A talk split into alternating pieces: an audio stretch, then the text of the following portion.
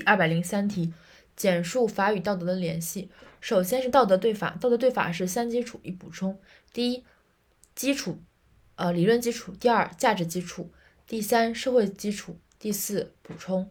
首先看理论基础，道德是法的理论基础，然后看价值基础，道德是法的价值基础，是判断是判断和评价法的价值尺度。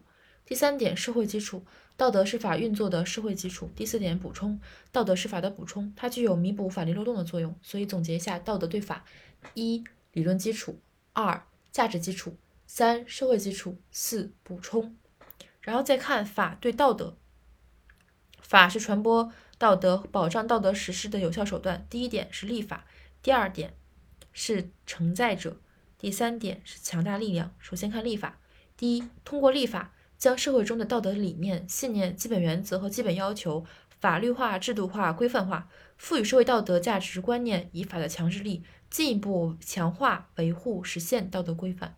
通过立法进行加强嘛，所以就是立法将这些东西法律化、制度化，赋予社会的道德价值观念以法的强制力，进一步强化、维护、实现道德规范。第二点，承载者，法是道德的承载者，它弘扬发展一定的道德理念、信条和原则。促进社会道德的更新和变革。第三点，强大力量，法是形成新的道德风貌、新的精神文明的强大力量。